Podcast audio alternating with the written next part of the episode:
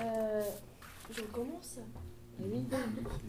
Bah, quelle atmosphère y avait-il dans la ville quand les Allemands sont arrivés? Je disais donc que lorsque nous sommes en CM1 au mois de février-mars à l'école et que c'est la guerre et qu'on nous distribue une carte avec la France et les colonies installées partout dans le monde en rouge, nous vaincrons parce que nous sommes les plus forts, nous le croyons en disant. Et puis quand le, deux mois plus tard à Romans, je vois le 22 juin arriver les, les, camions et les, chars allemands nazis qui arrivent, je suis sidéré, nous sommes sidérés. Quelle ambiance on a? Ben, On se demande ce qui nous arrive. ça nous est tombé sur la tête comme ça. On ne sait pas. Être sidéré, c'est pas pouvoir parler. Voilà, l'ambiance. Euh, les mères faisaient-elles comme si de tout était normal pour leurs enfants? Les mères? Oui. Ma maman, elle s'occupait. Nous étions quatre enfants, j'étais l'aîné. Elle avait le souci de surtout de nous faire manger.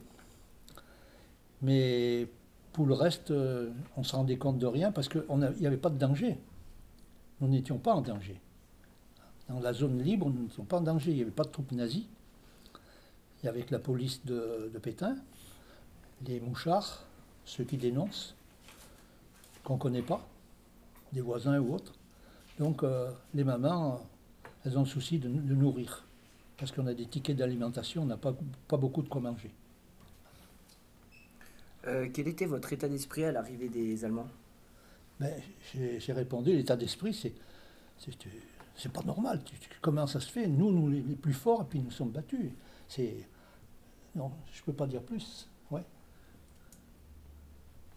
Euh, Aviez-vous dans votre entourage des personnes juives? Dans mon entourage, euh, les, personnes juives, je n'en avais pas ou on ne le savait pas parce qu'en France, c'était pas comme dans les autres pays d'Europe. Les juifs, c'était comme les Espagnols, les Italiens, les Arméniens qui venaient chez nous aussi, à Romans. Euh, les Polonais, les juifs, les juifs, on ne faisait pas attention. Tandis qu'en Pologne, par exemple, en Hongrie, les juifs étaient considérés comme des, des, gens à part, on leur faisait des misères, on faisait des pogroms, des destructions et tout ça. À tel point que des juifs de Pologne, y compris des gens très intelligents qui allaient dans les études, les écoles et tout ça, quittaient leur pays pour venir en France, terre de liberté. Donc pour nous, les juifs, pas de problème. Voilà.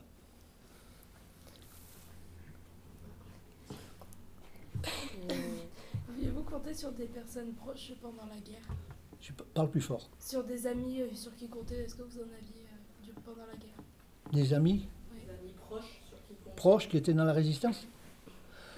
Euh, On ne disait pas Oh les gars, qu'est-ce qui veut faire de la résistance avec moi? Comme si tu vas jouer aux gendarmes ou aux voleurs.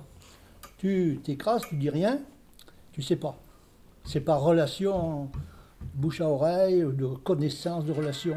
Donc on ne sait pas quels sont les, gens qui sont, dans la résistance ou qui risquent de l'être. On, sait parfois que quelqu'un qui a par exemple été un, militant syndicaliste dans les usines en 1936, euh, qui s'est battu, Front populaire, enfin toute la grande politique de l'époque, on les connaît. Et ceux-là, ils sont menacés. Mais ils ne disent plus rien. D'abord, il n'y a plus de syndicats, c'est défendu. Plus de partis politiques, c'est défendu. Donc ces gens-là, ils sont, ils sont petits. Hein. Donc, on ne sait pas. On ne sait pas. Au début, on ne sait pas. Et après, il vaut mieux pas le savoir. Parce que je pense que mon papa a fait de la résistance. Mais il ne nous disait pas, il ne disait pas même à, sa femme. Parce que si sa femme est arrêtée, et puis qu'on me torture devant, devant ma mère, elle va parler si elle sait quelque chose. Mais si elle ne sait rien, elle va rien dire. Elle ne pourra rien dire. Donc c'est toute une question de clandestinité. Voilà un mot majeur, la clandestinité. Allez-y. Vos proches comptaient-ils des collaborateurs? Vos proches comptaient-ils des collaborateurs? Les proches comptaient-ils des collaborateurs? Non. Non. Dans ma famille, non. Non, il n'y avait pas de collaborateurs. Mais en 1940, à la, quand ça a été la débâcle, en, en juin 40, après, le maréchal Pétain a fait beaucoup de baratins pour nous gagner, nous les jeunes, et pour gagner les anciens combattants de la guerre de 14. Et j'avais donc dans ma famille nombreuse, des deux côtés de mes parents, un oncle du côté de ma mère, un oncle du côté de mon père, qui étaient tous les deux euh, des anciens combattants de 14 et qui étaient pour Pétain. C'était un général qui s'était battu à Verdun, il avait une image. Ça, ça n'a pas duré longtemps. Parce que ça, c'était en, juin, ah, en août, septembre 40. Mais quand le, au 24 octobre 40, Hitler et Pétain se rencontrent et se serrent la main dans une ville proche de Chartres, dans la zone occupée, et pour discuter de la collaboration, c'est-à-dire coopérer ensemble, eh ben, mes deux oncles, ils ont commencé à se dire, tiens, à quoi joue le maréchal? Double jeu, double langage, mais serrer la main de Hitler, qu'on déteste absolument, on a la haine contre Hitler déjà, sans qu'il nous ait rien fait, mais on sait que Hitler, c'est le nazisme, c'est dangereux. Donc, oui, il y a beaucoup de gens qui, certainement, au début, comme mes deux oncles, ben, après, ils ont fait de la résistance. Les deux. Ils l'ont pas créé sur les toits, mais ils l'ont fait. Mais au départ, tu pouvais être euh, pour Pétain. Voilà, ensuite.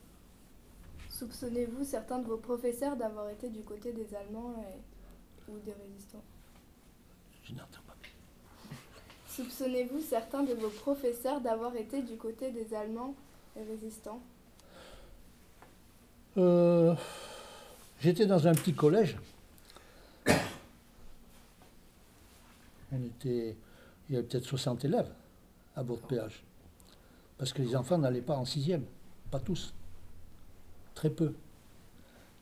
Et dans les professeurs, il y avait des, professeurs qui n'étaient plus là parce qu'ils étaient, prisonniers de guerre, remplacés par des dames ou par des jeunes profs. Et je me suis rendu compte que des profs euh, étaient pour, c'est un grand mot pour la résistance, mais qui étaient pour que nous soyons des petits hommes. Je m'explique. Un prof de français en cinquième, tous les mardis matin de, 9 de 8h à 9h, il nous racontait une histoire merveilleuse de quelqu'un, français, anglais, euh, suédois, Amundsen, ou norvégien, Scott, Bird, euh, Guillaumet, Mermoz, tous des grands hommes qui avaient fait des choses remarquables dans l'expédition au pôle sud ou au pôle nord, ou traverser les Indes en avion, ou traverser l'Atlantique, etc. C'était des sortes de héros, et on a, compris après que ces professeurs nous demandaient que la semaine suivante on, fasse un récit de ce qu'ils avaient raconté. C'était en réalité pour nous armer, pour nous dire, vous les gamins, euh, voyez, il y a des gens qui sont bien, qui font des choses bien, des gens qui sont pacifistes, qui sont euh, pour le développement de l'être humain, la découverte des pôles, pôle nord, pôle sud, etc. Et deuxièmement, j'ai eu un professeur de, français, mais qui, était un jeune aussi, et qui était originaire du nord. Et un jour, il nous a dit euh, Ah ben vous verrez pas Carcinti, euh, parce qu'il est juif, c'est pas le droit de le dire. Il est juif et il peut plus venir à l'école. Tout de suite, je vous dirais qu'on l'a retrouvé la libération. Parce qu'il a été caché certainement, ou dans une ferme, ou par des prêtres, ou des, des couvents, ou des religieuses, je ne sais pas, moi, des endroits. Et Carcinti, on l'a revu. Mais initialement, le professeur d'histoire, oui d'histoire, j'ai dit- oui c'est d'histoire, pas de français. Il nous a dit, euh, l'aurez- il n'a plus le droit d'aller à l'école. Mais des professeurs qui étaient pour euh, les nazis, j'en ai pas connaissance. Il y a un dernier exemple, c'est que notre prof de maths, en, avril 44 à peu près, tous les mardis après-midi, on avait des, sorties au bois des Nez, là-bas, à bord de péage, et on faisait des jeux, on, faisait des, on apprenait des chants, etc. Et ce professeur qui était assez modeste à voir, petit bonhomme là, il nous faisait jouer aux embuscades, sans dire que c'était une embuscade. Mais tu avais deux camps. Tu avais ceux qui devaient s'approcher de quelque endroit, puis les autres qui te guettaient. Et sitôt que le guetteur disait pris, ben, on était pris, il fallait s'arrêter. C'était un jeu. Mais aussi, il nous a appris une chanson dont on ne savait pas ce que c'était, et que je connais encore, qui s'appelle Aux terres de détresse où nous devons sans cesse piocher. C'est le chant des marais, des marécages, créé en 1933 par les prisonniers politiques allemands que Hitler avait mis en prison tout de suite après le pouvoir et qui, il a fait, qui ont créé des, les, camps, mais pas de concentration comme maintenant, des camps d'éducation, de travail, de ça. Et donc, euh, ils ont chanté, ils chantaient. Oh, c'est bien, nos prisonniers chantent. Mais quand ils ont entendu le quatrième couplet, mais un jour viendra où la terre, où le printemps refleurira, aux terres d'allégresse, où nous pourrons sans cesse aimer. Là, les nazis n'ont plus voulu que ça chante, parce que c'est un chant de- d'espoir, un défi. Alors qu'au début, nous devons sans cesse piocher, piocher. Eh bien, ce professeur de maths nous a jamais dit ce que c'était. Il nous a appris, il nous a appris la chanson. Et la conclusion, c'est que trois mois après, ce professeur de mathématiques, il a été tué au maquis dans le Vercors, parce qu'il avait rejoint le maquis après au moment des vacances scolaires dans le Vercors, et il a été tué du côté de- du Trièvre, là, quand on veut redescendre du massif du Vercors en direction de, de l'Isère. Et ce professeur, bon, ben, il est mort.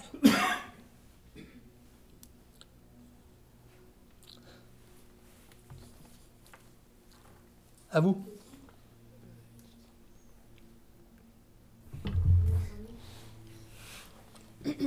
Avez-vous assisté à une exécution ou une arrestation ou des rafles J'ai assisté à une, arrestation.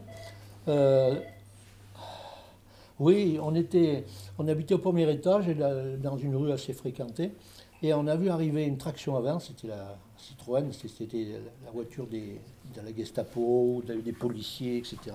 Ils sont arrêtés pour demander un renseignement, certainement à la boulangerie, et après ils ont filé 100 mètres, et derrière il y avait un camion, une camionnette.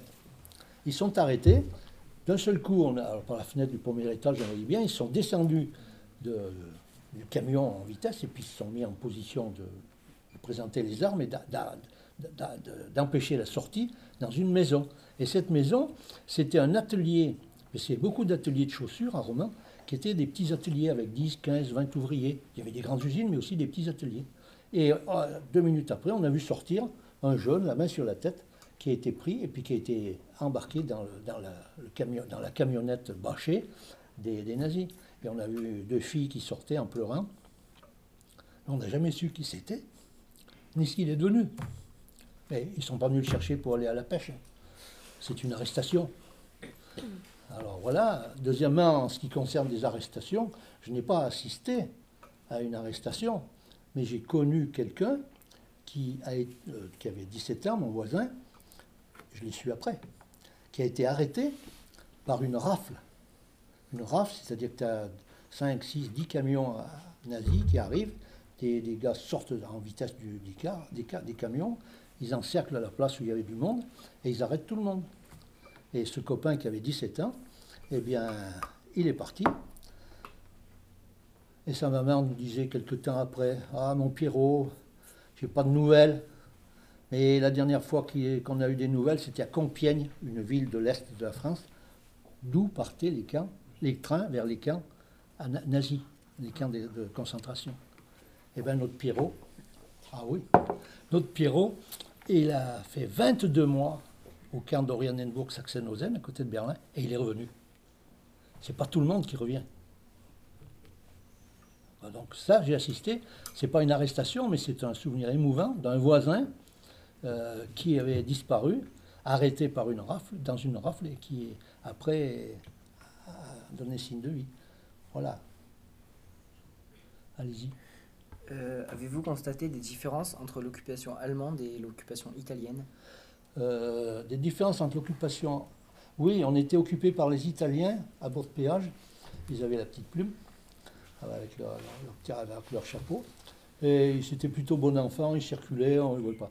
Euh, mais très vite, ils ont été, quand, euh, quand l'Italie a changé de camp, qu'ils ont abandonné le fascisme, quand ils ont tué Mussolini et qu'ils ont arrêté tout ça, euh, les, nazis ont pensé qu'ils ne pouvaient plus compter sur Hitler, sur les Italiens. Donc ils ont occupé toute notre région et à ce moment-là, on ne voyait pas vraiment de différence Mais nous, on la faisait, la différence. Dans notre tête. C'est les nazis. Les Italiens, on riait un petit peu, souriaient. Là, c'était du sérieux. Et on avait la trouille. Je me rappelle avoir être promené avec mes parents un dimanche euh, au bord de l'Isère. On se promenait, puis on a rencontré trois officiers euh, nazis avec leurs casquettes, leurs bottes et tout ça qui marchaient. Et ben, moi, je languissais, comme on dit chez moi, de filer le camp et puis de plus me retrouver face à eux. On était impressionnés. Impressionnés, on avait peur. Voilà. Mais Robert, tu penses que la différence, euh, vous aviez une vision différente des Italiens et des Allemands. Tu crois que ça tient à quoi Ça la différence, elle tenait à que bon, ben, les, Italiens, bon, c'était un peu nos voisins, et puis il y avait une sorte de moquerie vis-à-vis des Italiens qui était d'avant la guerre. Que c'était des froussards qui se battaient pas bien. À la guerre de 14, je me rappelle l'avoir entendu dire chez moi. Euh, à la guerre de 14, les Italiens ont pris une volée à Caporetto, avec une débâcle terrible du côté de la- de l'Autriche. Et alors on disait, mais les Italiens, c'est pas des soldats, quoi. Voilà, il y avait ça. Tandis que les Allemands, les, les nazis, mais les, les- Allemands, c'était la guerre de 14, c'était, ça, a été quatre ans de guerre terrible, euh, avec des, corps à corps, enfin ce que vous savez de la guerre de 14, et que mes oncles mes, mes oncles les voisins, ils racontaient, et ils parlaient des Boches, et puis ils parlaient de, de cette putain de guerre, comme ils disaient, c'est le mot. C'était dur. Les poilus, ils, ont, ils en ont bavé, ils ont, ils ont eu des poux, ils ont eu, vous savez, la guerre de 14, ils, étaient bouffés par des rats, par des punaises, etc. Quand c'est pas les combats. Donc la différence, ça vient, je pense, de l'état d'esprit qu'on avait à- vis-à-vis des Italiens, différent des Allemands. Ensuite, Quel était votre état d'esprit à la libération? Ah, à la libération. Alors là, c'est la joie, la joie extrême, mais en même temps, il y a une petite tristesse, parce qu'il y en a qui sont partis, qui sont morts. Ben, mon prof, il est mort. Mais le- le- la vie, elle gagne dessus. Tu es, à la fois, tu es triste de penser à des gens qui sont morts, mais en même temps, tu es tellement content. Et puis alors, vous savez, à 16 ans, quand tu vois les gens, comme on dit, les vieux de 40 ans qui dansent, ben, c'était défendu de danser. Pas de surboom, rien. Aucune danse, aucune danse, rien. Pas de regroupement. Et quand on voyait en plus des gens de 60 ans, 70 ans qui dansaient, puis qui voulaient faire des scottish et des polkas, vous savez pas ce que c'est. Enfin, c'était des danses de 1900. Eh ben, c'était la joie, c'était une explosion populaire de libération, ça fait du bien. Ça fait du bien. Donc euh, l'état d'esprit, c'est, c'est vraiment ça, avec des nuances, parce qu'on pense à ceux qui sont morts. Voilà. Ensuite, Avez-vous eu des séquelles psychologiques ou physiques des séquelles physiques, oui. En ce sens que, comme on, je dis souvent, j'avais faim, nous avions faim, nous avions froid, nous avions peur. Euh, quand on a faim, et puis qu'on a 12 ans, 13 ans, il vaut mieux les avoir en photo qu'à table, hein, comme on dit chez nous. Ben, on ne mangeait pas grand-chose. Et je sais qu'à la Libération, il y avait des, il y avait des, dans les collèges, il, passait des camions militaires avec des camions radio et tout ça, et qui nous faisaient des, nous prenaient des, clichés de- des poumons et tout ça.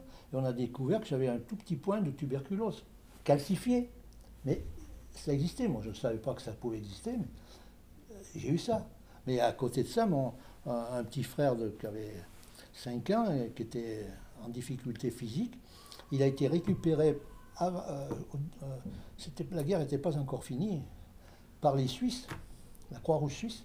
Il est parti en Suisse pendant 4 mois, soigné dans une famille de paysans, comme pensionnaire. C'est bien que si on l'envoyait, c'est qu'il était gringalet, qu'il était souffreteux et puis qu'il pouvait être malade. Il y a certainement eu. euh, bon, voilà ce que j'ai pu dire, moi, de ma famille. Et puis aussi le fait que quand tu prends les photos de tes parents à ce moment-là, mon père était un bon joufflu qui se portait bien avant la guerre parce qu'il mangeait bien, comme tout le monde, ou beaucoup de gens. Et ben après, quand tu les photos, tu le voyais, il était maigrichon. Il n'était pas comme dans des camps, mais il était maigrichon. Et mon père, qui était tailleur en vêtements, c'est-à-dire il n'y avait pas d'usine de textile, il n'y avait que du travail fait main.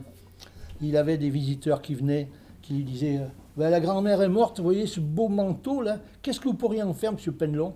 Alors il regardait ça, en tant que connaisseur, il dit ben, Je peux tirer, ben, qu'est-ce que vous voulez? Je peux tirer une veste, je peux tirer un pantalon, tu peux tirer un, costume de pièce pour une femme, enfin, comme vous voulez. Et puis, il y, avait des gens qui venaient parce qu'ils nageaient de leurs pantalons. Il fallait les, réajuster. Si tu perds 10 kilos, ton pantalon, il tombe. Ta veste, elle tombe. Donc, c'était tous des détails qui montraient que ben, c'était, il y avait des restrictions avec les tickets d'alimentation. Et puis, il y a des gens qui sont morts plus tôt.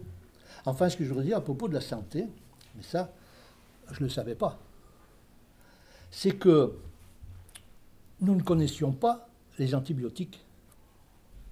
La pénicilline, ça n'existait pas. C'était inventé par les, Canadiens ou les Anglais, je ne sais plus, en 40 ou 42, 43, mais ce n'était pas chez nous. Donc les gens, ils se prenaient un, bon microbe et tout, si tu veux, là maintenant, tout bi, allez, pénicilline. Là, pas le cas. Et bien aussi bien, ils mouraient quelque temps après d'une in- d'une infection généralisée, d'une septicémie, parce que les microbes avaient gagné le combat contre un corps affaibli par manque de nourriture ou par contagion. Donc, euh, euh, oui, ça, c'est aussi quelque chose d'important. Allez-y. Quel a été votre pire souvenir?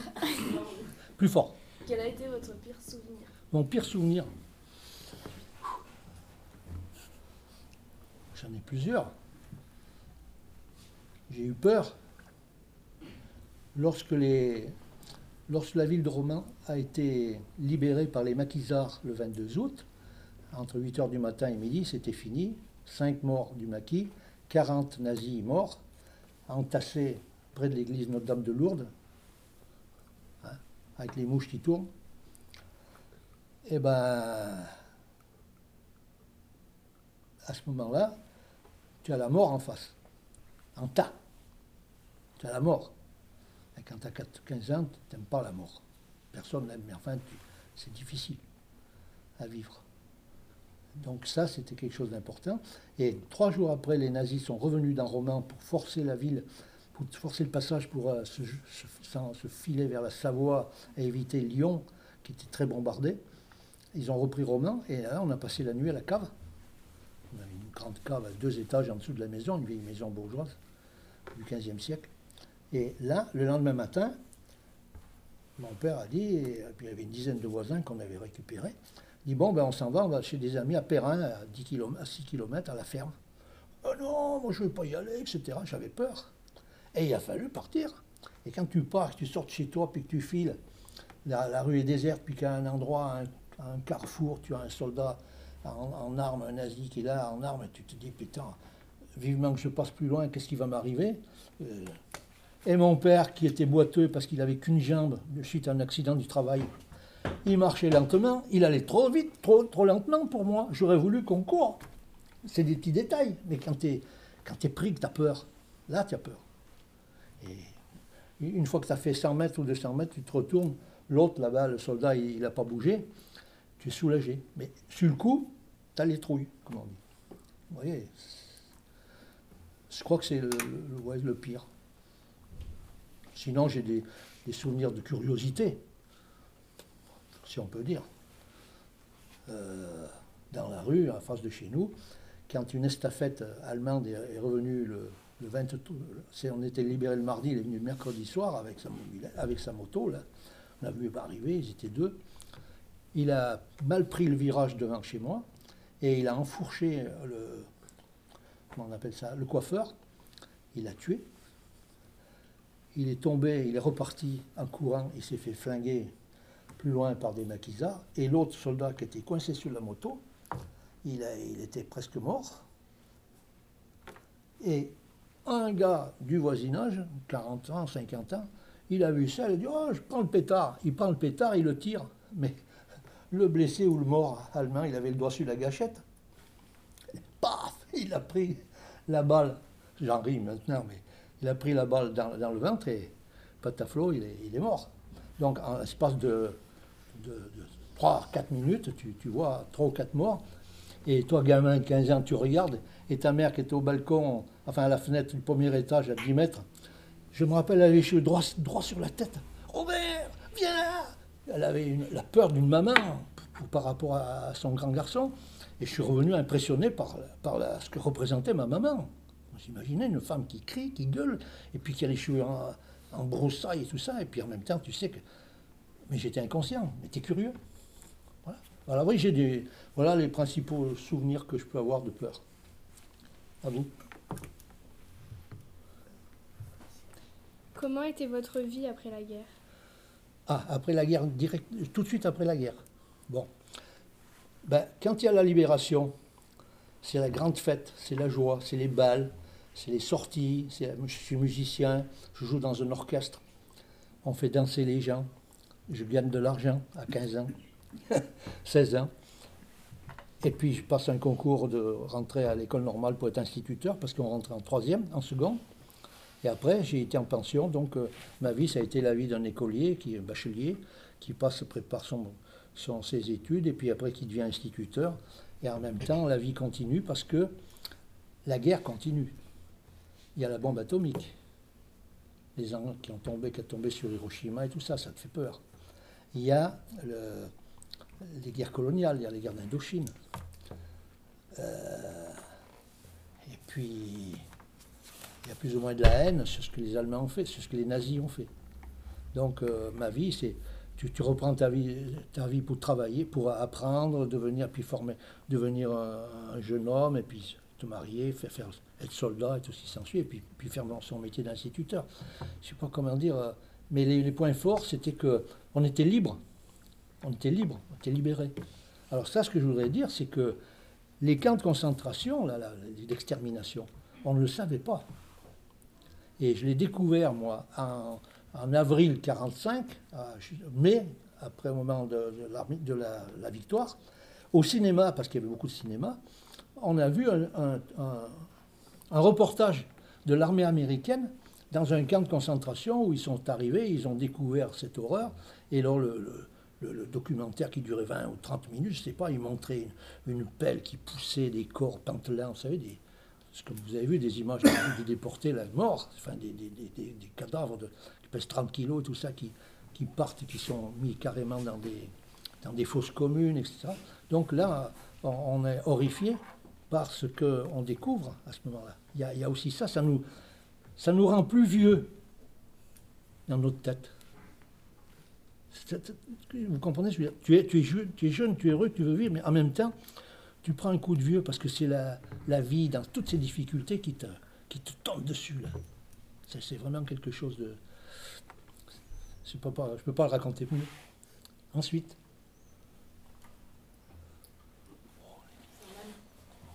Euh, si, vous, si vous ne deviez conserver. Non, Si. Si vous ne deviez conserver qu'un souvenir de la guerre, de la guerre, ce serait lequel? Un souvenir. Je ne peux pas répondre. Vraiment, je ne peux pas répondre. Personne ne peut répondre. Parce que tu es triste, tu es gai, tu ris, tu déconnes, comme on dit, hein, tu t'amuses, etc. C'est cinq ans, c'est long. Oh, c'est comme quand vous êtes en maternelle et puis que vous arrivez en sixième. Ça en fait du, ça en fait du temps. Ou quand tu rentres en sixième et puis tu es en seconde. C'est long. Donc, euh, qu'est-ce que je peux retenir, moi? Une chose, cette période-là. Non, je ne peux pas répondre.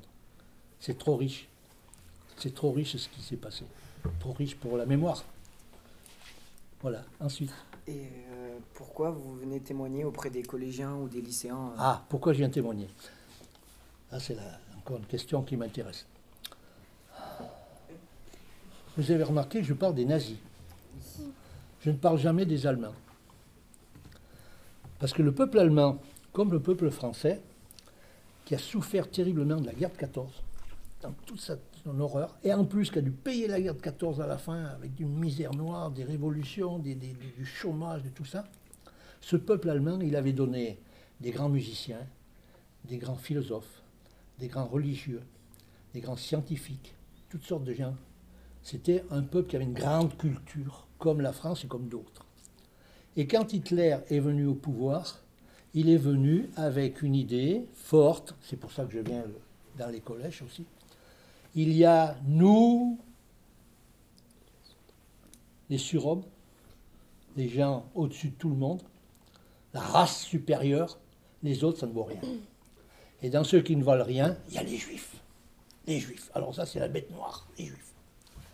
Et puis il y a la France qui est une bête noire parce que la France, dans son histoire que vous avez apprise, en 1789, avec la révolution de 1789, elle a institué la Déclaration des droits de l'homme. Liberté, égalité, fraternité. Comment voulez-vous rapprocher égalité? Et puis Hitler qui dit il y a les supérieurs et puis les autres c'est rien du tout, on peut en faire ce qu'on veut. Il y a une contradiction. Donc pour moi, le peuple allemand a été, il a voté pour, à 30% pour Hitler, mais ce peuple allemand qui a été plus ou moins martyrisé tout ça, eh ben, il s'est passé la corde au cou et il est devenu ce qu'on est devenu. La jeunesse, elle est devenue toute tordue. Il faut voir que les troupes nazies, elles étaient vraiment formées. hein, les jeunes, ils en voulaient. hein, ils étaient méchants. hein. Ils se battaient comme des lions. Ils ont transformé cette jeunesse allemande, qui pouvait être une belle jeunesse, en une jeunesse d'appareil militaire et de tout ça. Donc, je viens, c'est parce que je ne veux pas que ça recommence. Et pourquoi je dis ça? Parce que le peuple, le, le poète français Paul Éluard, qui vivait à ce moment-là, a eu l'occasion d'écrire à propos de, des survivants, des martyrs, de tous ces gens-là du monde entier, en 44-45. Si l'écho de leur voix faiblit, nous périrons. C'est-à-dire, si nous ne nous rappelons pas ce qui est arrivé, ça pourrait recommencer. Et quand vous voyez aujourd'hui, enfin, écoutez un peu les nouvelles, il y a les trucs réactionnaires, fascistes, nazis en Allemagne, les croix gammées qui sortent, tout ce qui s'ensuit, en Autriche, en Hongrie, de partout. Même aux États-Unis, il y a maintenant des mouvements euh, armés qui, tuent des gens avec, euh, ils ont l'insigne de la croix gammée et tout ça. Donc on- moi, je ne veux pas que ça recommence. Nous ne voulons pas, nous, anciens combattants et amis de la résistance, nous avons un devoir de mémoire, un travail de mémoire, et euh, à vous de réfléchir après, quand vous serez plus grand, déjà maintenant, pour que vous ne fassiez pas embarquer. Ce que je voudrais dire aussi, c'est que Pétain a voulu nous embarquer. Je m'explique.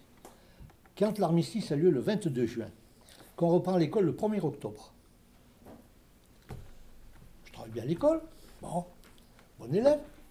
Le maître d'école me dit, Robert, tu as bien travaillé, tu vas être décoré de l'ordre du maréchal Pétain, avec une médaille, un drapeau avec sept, euh, sept étoiles, c'est euh, le, bâton de maréchal qui est un bâton honorifique, le drapeau français qui est euh, ondulé, comme ça, très joli, et puis la, la- francisque, une arme du temps de Clovis qui sert de symbole à, à Pétain, et en même temps, et au catéchisme où je vais à ce moment-là aussi, on me dit, allez, on va apprendre la chanson du maréchal.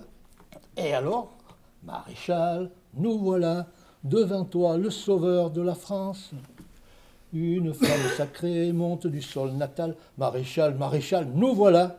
Allez les jeunes, 10 ans, 11 ans, allez-y avec le maréchal. Les gars de 14 ans, parce qu'il n'y a pas, presque pas de lycée, on les embauche, si on veut, s'ils veulent, aux compagnons de France. Le béret, les pantalons golf, c'est commode pour faire du vélo, le blouson, les gars de 20 ans qui vont plus à l'armée, chantier de jeunesse, 8 mois. Alors, dans le Vercors, dans le Jura, dans les points, casser du bois, faire du charbon de bois, faire des gros chantiers, etc. Maréchal, nous voilà, bien sûr, et on chante, etc. Pour essayer d'embrigader la jeunesse. Pour qu'on soit avec lui. Et comme j'ai dit qu'il y avait beaucoup d'affiches à ce moment-là, oui, ah, je tiens à vous le dire, à ce moment-là, il n'y a pas de télévision, pas de portable, pas de Nintendo, pas de mobilette. Oh, tu marches à pied, Robert? Eh oui, on marche à pied. Il y a 9 personnes sur 10 qui vivent à la campagne et une sur 10 en ville. Il n'y a pas d'HLM. Il n'y a pas d'HLM.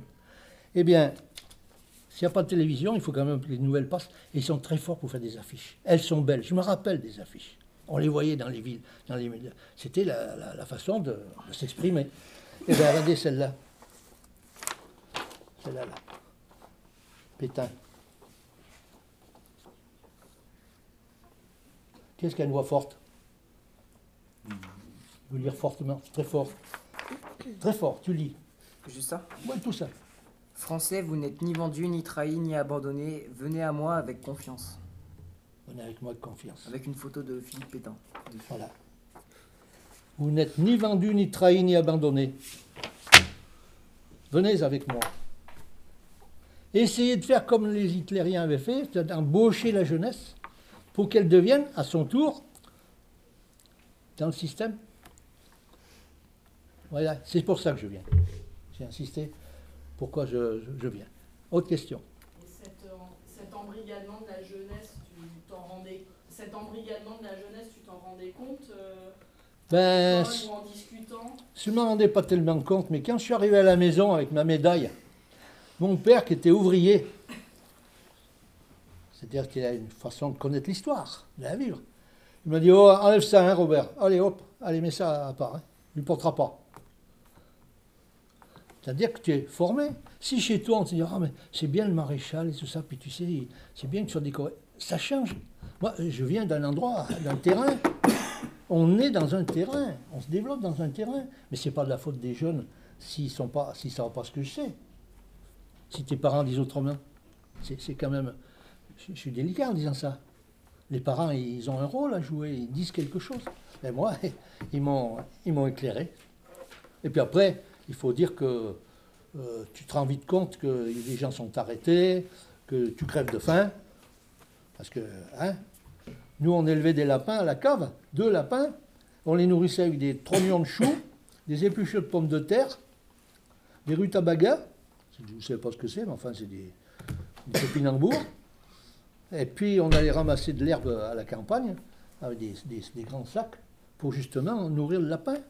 Ah, on soignait bien. Puis après, quand il avait 2 kilos, kiou, et on le mange. Parce qu'il faut manger. Puis on a cultivé des pommes de terre chez le grand-père. On ramassait 250 kilos de pommes de terre en travaillant. On ramassait les dorifores, vous savez, ces insectes prédateurs qui mangent toutes les feuilles. Et que si, les, pommes de terre n'ont plus de feuilles, elles n'ont plus de vie chl- chlorophyllienne. Enfin, ça, et ben on les ramassait, les larves, dans des boîtes de conserve d'un kilo. On les plein pot, puis on les foutait dans le feu, comme on dit. C'était, il fallait, survivre. Les samedis après-midi, je partais en vélo à la campagne, je faisais 25 km et avec un panier.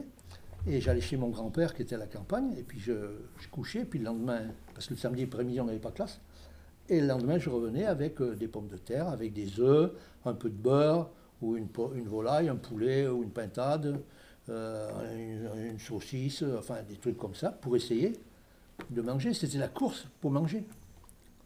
Donc euh, voilà. Bon, j'ai peut-être déraillé. Question? Oui, toi? Vous Non, non, c'est bon. Est-ce que, alors là, on a fait la ligne des questions. Est-ce que vous avez des choses à lui demander Il nous reste 10 minutes. 10 minutes. Quelque chose d'autre à demander à partir de ce que j'ai dit Des choses curieuses qu'on n'a pas évoquées, qui vous titillent Ou des questions qui vous seraient venues après ce que vous venez d'entendre. hein? Parlez fort parce que moi je, devance- je commence à devenir sourd. D'autres questions Ah, que vous n'aurez pas posées, qui leur viendraient à l'esprit ou... Lauralie, vous aviez des questions qu'on n'avait pas notées. Est-ce que vous voulez lui demander? Euh, Est-ce que euh, votre éducation euh, euh, au- donc à l'école a changé suite à, par exemple, dans votre programme, si justement vous avez eu à, de- à- à quel moment? Pendant justement Pendant l'occupation? Voilà, c'est ça. Qui a changé dans mon programme Ah oui, j'ai un souvenir précis. Lorsqu'on a voulu rentrer en quatrième, au mois de, de juin, on nous a donné la liste des livres pour la rentrée. Et je me rappelle très bien que j'ai acheté un livre, je très bien, il y avait un joli lézard dessus, c'était un livre de sciences nat, pour justement apprendre les sciences naturelles. euh, Je me rappelle peut-être même l'auteur. Bien. Quand on est rentré au mois d'octobre, plus sciences nat. Le livre, on ne le touche plus. Et à la place, on nous a fait apprendre l'italien. Oh, que c'est, que c'est beau. Una, la- hein, qu'il parle italien ou espagnol et tout. Je suis bien, je suis content. Mais, le si un jeune Français comme moi n'apprend plus la science, comment la France développera-t-elle dans un- une époque moderne pour que les sciences soient et les mathématiques existent? C'est pas juste avec la, la langue italienne que je respecte, ou la langue, euh, n'importe quelle langue, qu'on on fait des, scientifiques, des savants. Donc, on voulait nous confiner, nous les Français, à être des, des agriculteurs ou des, des seconds rangs, et c'est les Allemands qui tenaient tout. Donc, mon éducation scolaire a changé à ce moment-là, justement. euh, et puis on n'apprenait plus la révolution de 1789. Ah oui. Et puis c'était plus liberté, égalité, fraternité. C'était travail, famille, patrie. L'État français remplace la République française dès le, mois de, dès le 10 juillet 1940. Travail, famille, patrie. Les pièces de monnaie, travail, famille, patrie. C'est plus la Marianne, c'est le maréchal. Donc, euh, oui, notre éducation, elle change. Elle change vraiment. On veut nous embrigader. Oui. J'ai répondu à ta question. Autre question? Allons-y. Allez, c'est vous hein. Alors, je voudrais vous dire quelque chose maintenant. C'est que la France, à ce moment-là, ça, j'y tiens. Il faut que vous le sachiez. La France a 38 millions d'habitants en 1940. Et nous sommes 66 millions. La France, il y a 9 personnes sur 10 qui vivent à la campagne, je vous l'ai dit, et une sur 10 en ville. La France, à la cour de la bataille qui a duré 6 semaines, avec la campagne nazie qui a tout bousculé, elle a perdu 100 000 morts, soldats. Et parmi ces 100 000 morts, il y avait 10 000 tirailleurs, algériens, marocains, tunisiens, sénégalais, maliens, congolais, malgaches, vietnamiens. Tous ces gens-là qui étaient des colonies françaises, ils sont venus en France pour défendre la France. Eux, ils étaient colonisés. Mais ils sont venus et ils sont morts. Il faut le savoir. Et les Allemands, pendant ce temps, ils ont perdu 62 000 morts au combat. La guerre, les Français ne sont pas, pas partis comme des lapins. C'était une guerre dure. Et au 22 juin, eh bien, moi j'avais un oncle de 25 ans qui était à la campagne, que j'aimais bien, j'adorais, parce qu'on travaillait beaucoup à la campagne ensemble et tout. Mon tonton, il est prisonnier. Il y a 1 800 000 prisonniers français, de 20 ans à 40 ans, qui partent en Allemagne. On ne les revoit pas de 4 ans. La France est donc volée, pillée. Des gens de 20 ans à 40 ans, 1 800 000, ça en fait un paquet. Hein? Qui est-ce qui va les remplacer? Les vieux, les femmes encore, comme pour la guerre de 14, et puis les gamins. On va travailler. Et après, comme l'armée allemande nazie, elle prend une secouée terrible quand elle va attaquer les Russes là-bas jusqu'à Stalingrad, qui perd des centaines de milliers de morts, qui vont en, en- en- en- vers la- vers l'Égypte, qui s'en perdent encore beaucoup et tout ça, qu'ils en perdent en, en Yougoslavie, où il y a les maquisards. Ils ont besoin de main-d'œuvre de, soldats. Qu'est-ce qu'ils font? Ils enlèvent dans leurs usines des, des gens qui boitaient un peu, ils les envoient aux soldats. Mais pour que les usines tournent, il faut mettre des gens. Qu'est-ce qu'ils font? Français, hop, allez travailler en Allemagne. Alors on les prend par la douce, la relève. Il y a des affiches. Regardez, elle est belle celle-là. Un beau jeune homme français qui tient un appareil. Hein? Ouais, une machine. Et alors, je travaille en Allemagne pour la relève, j'expliquerai, pour ma famille, pour la France. Fais comme moi, bien. Il y a 60 000 Français qui vont y aller. Ça ne suffit pas parce que le sang coule chez les nazis et il continue de couler.